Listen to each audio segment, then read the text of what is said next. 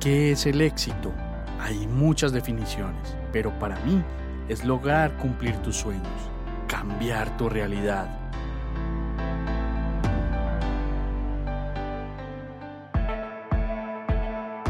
Te quiero mostrar cómo yo y otras personas hemos logrado nuestro propio éxito. Conocerás de primera mano qué hemos hecho para llegar donde estamos, nuestros hábitos, nuestros pensamientos, nuestros pilares e incluso nuestros miedos. Alguna vez alguien me dijo, escucha atentamente a las personas de éxito y mira lo que hacen que tú no haces. Y esto cambió mi vida para siempre.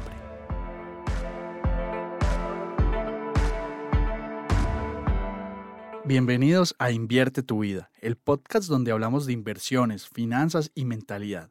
Yo soy Juan Pablo Osorio y empecemos, que esto va a estar brutal.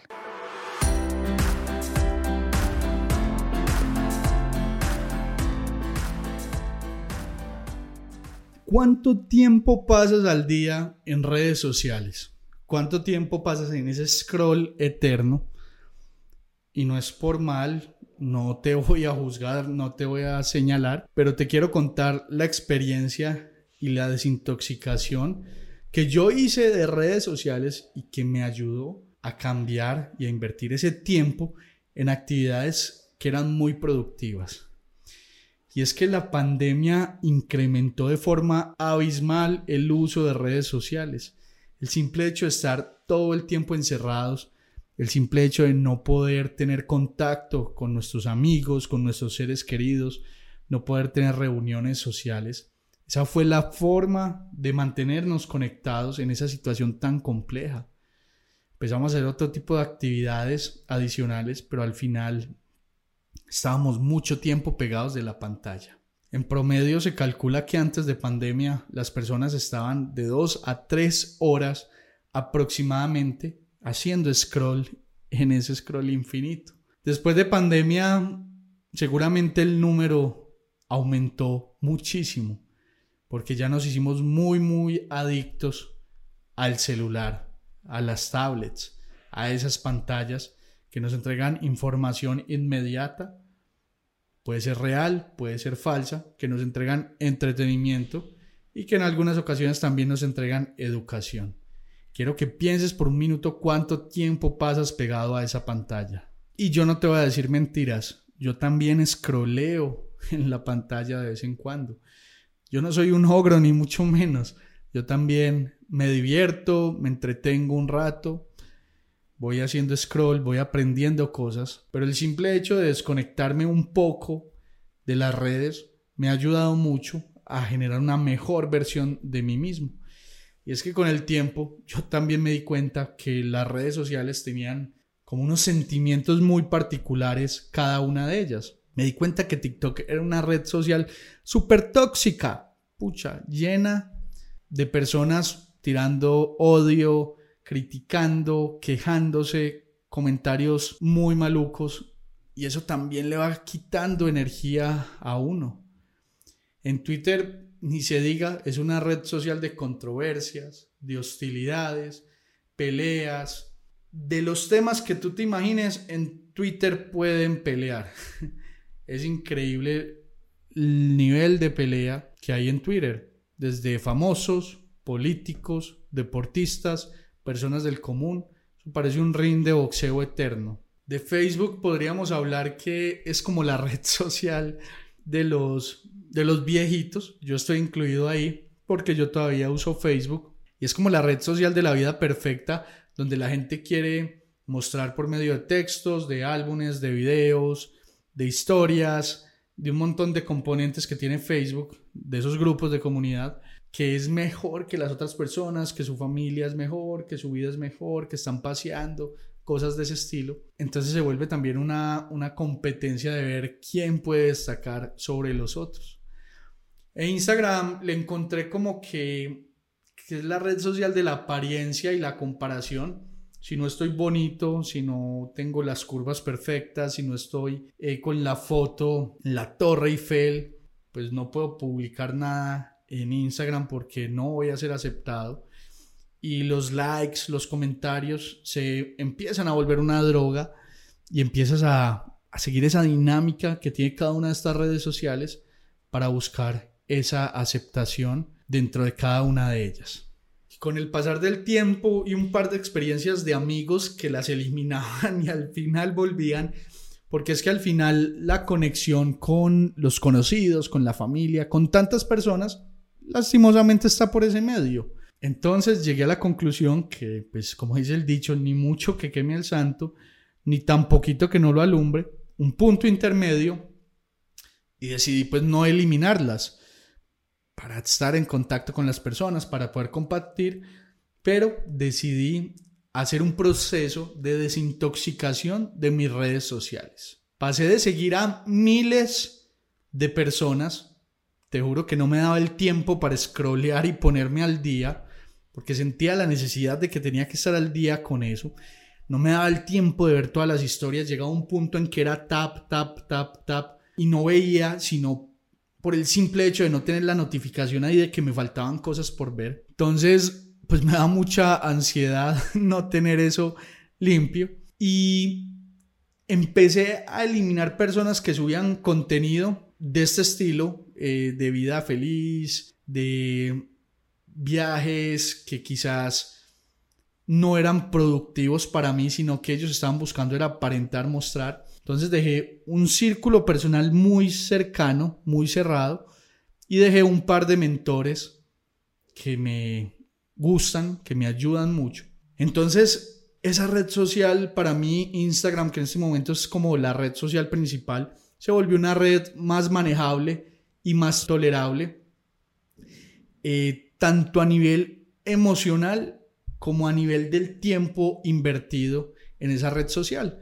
Entonces, con ese proceso pasé de 1500 personas a tener máximo 100 personas y muchas de ellas ni siquiera es que frecuenten eh, la carga de contenido. Entonces se volvió algo muy manejable realmente. Y al final los contenidos que veía eran cocinas, viajes, finanzas, cosas ya muy de nicho, de personas que te daban el tip de cómo cocinar, de personas que te daban el tip eh, financiero adicional que te puede gustar, de personas que te explicaban cómo viajar a ciertos lugares. Entonces se volvió algo, digamos, productivo para mí.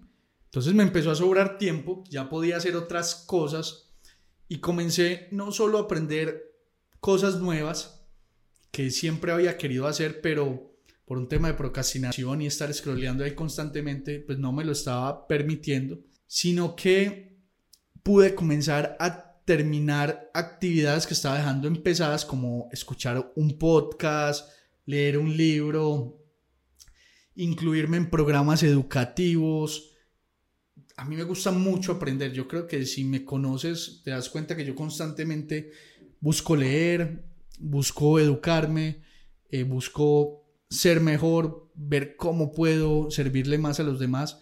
Y pues este detox me empezó a permitir hacer esto en mayor cantidad de lo que antes lo podía hacer. Como vi que esto era buenísimo, que fue súper útil para mí, yo decidí ir más lejos. Yo estaba en cientos de grupos de WhatsApp y de Telegram inútiles, donde compartían las mismas cadenas, las mismas noticias, los mismos memes, los mismos videos, de todo tipo. Y me di cuenta que en esos grupos estaba cayendo en el mismo círculo vicioso de reenviar, bien, ver quién era el más actualizado, quién mandaba las cosas de primera mano.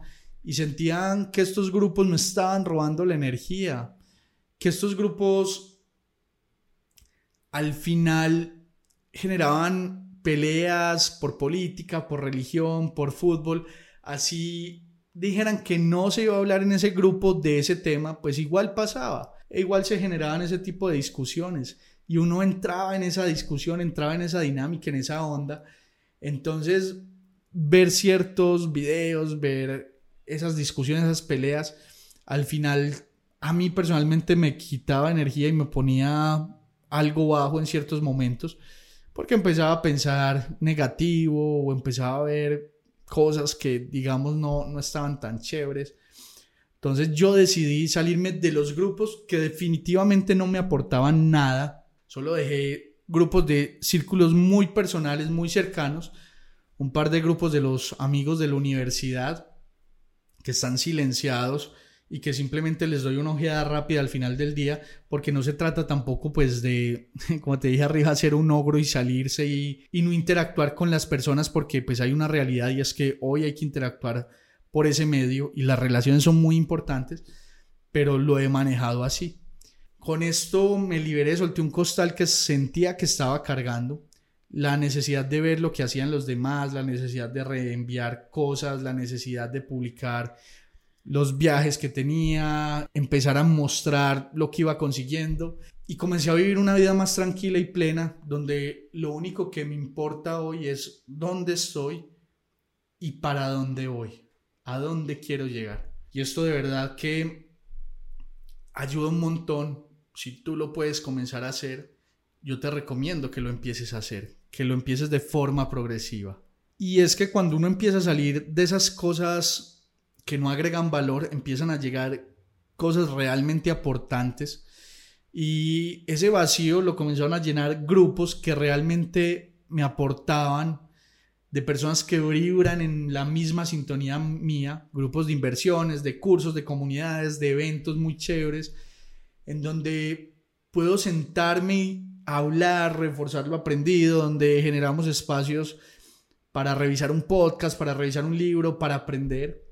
Y cuando te comienzas a rodear de esas personas que realmente te aportan y te agregan valor, empiezas a ver la vida de forma distinta, amplías tu contexto y tus vibraciones en torno a las inversiones, al dinero, a ser más ordenado, a ser mejor persona, empiezan a aumentar. Y le creo 100% a este tipo de cosas. Incluso para mí el detox fue más allá, ir al estadio a ver jugar al equipo de fútbol que me gustaba se estaba volviendo estresante y tóxico. Como saben algunos de ustedes, yo soy hincha del Medellín. El Medellín es un equipo de la ciudad de Medellín que normalmente es protagonista, para los que no conocen qué, cuál es Medellín, es protagonista, pero no le va tan bien en los torneos y siempre es el que sufre, es el equipo sufrido de Colombia. Entonces yo pasé de ir cada ocho días al estadio donde literalmente estaba cansado de ver 11 personas que no le metían ganas, que no le metían actitud y que yo no podía hacer nada en lo absoluto para que ellos corrieran más, para que ellos fueran a ganar la copa y se volvía algo frustrante. Yo sigo viendo el equipo, todavía soy hincha del Medellín, pero ya me desligué de ese sentimiento de fanático de un equipo de fútbol en donde parte de mis emociones dependían de lo que pasara con el equipo de fútbol. Y es que prefería mantener el foco y mi energía realmente en algo que me aportara y no desgastarme en estas cosas.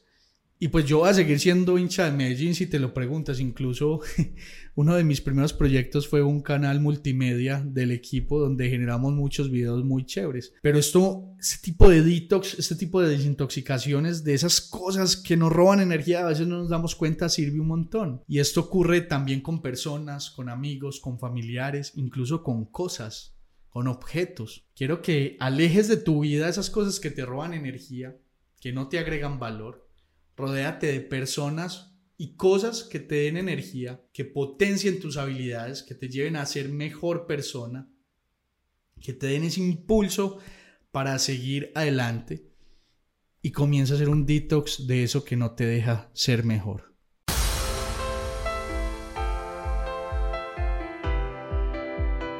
Si quieres seguir aprendiendo, recuerda seguirnos en las redes sociales como arroba. Estamos en Facebook, Instagram, TikTok y YouTube. Ahí te responderemos todas las dudas y preguntas que tengas. Siempre estamos dispuestos a ayudar. Nos vemos ahí.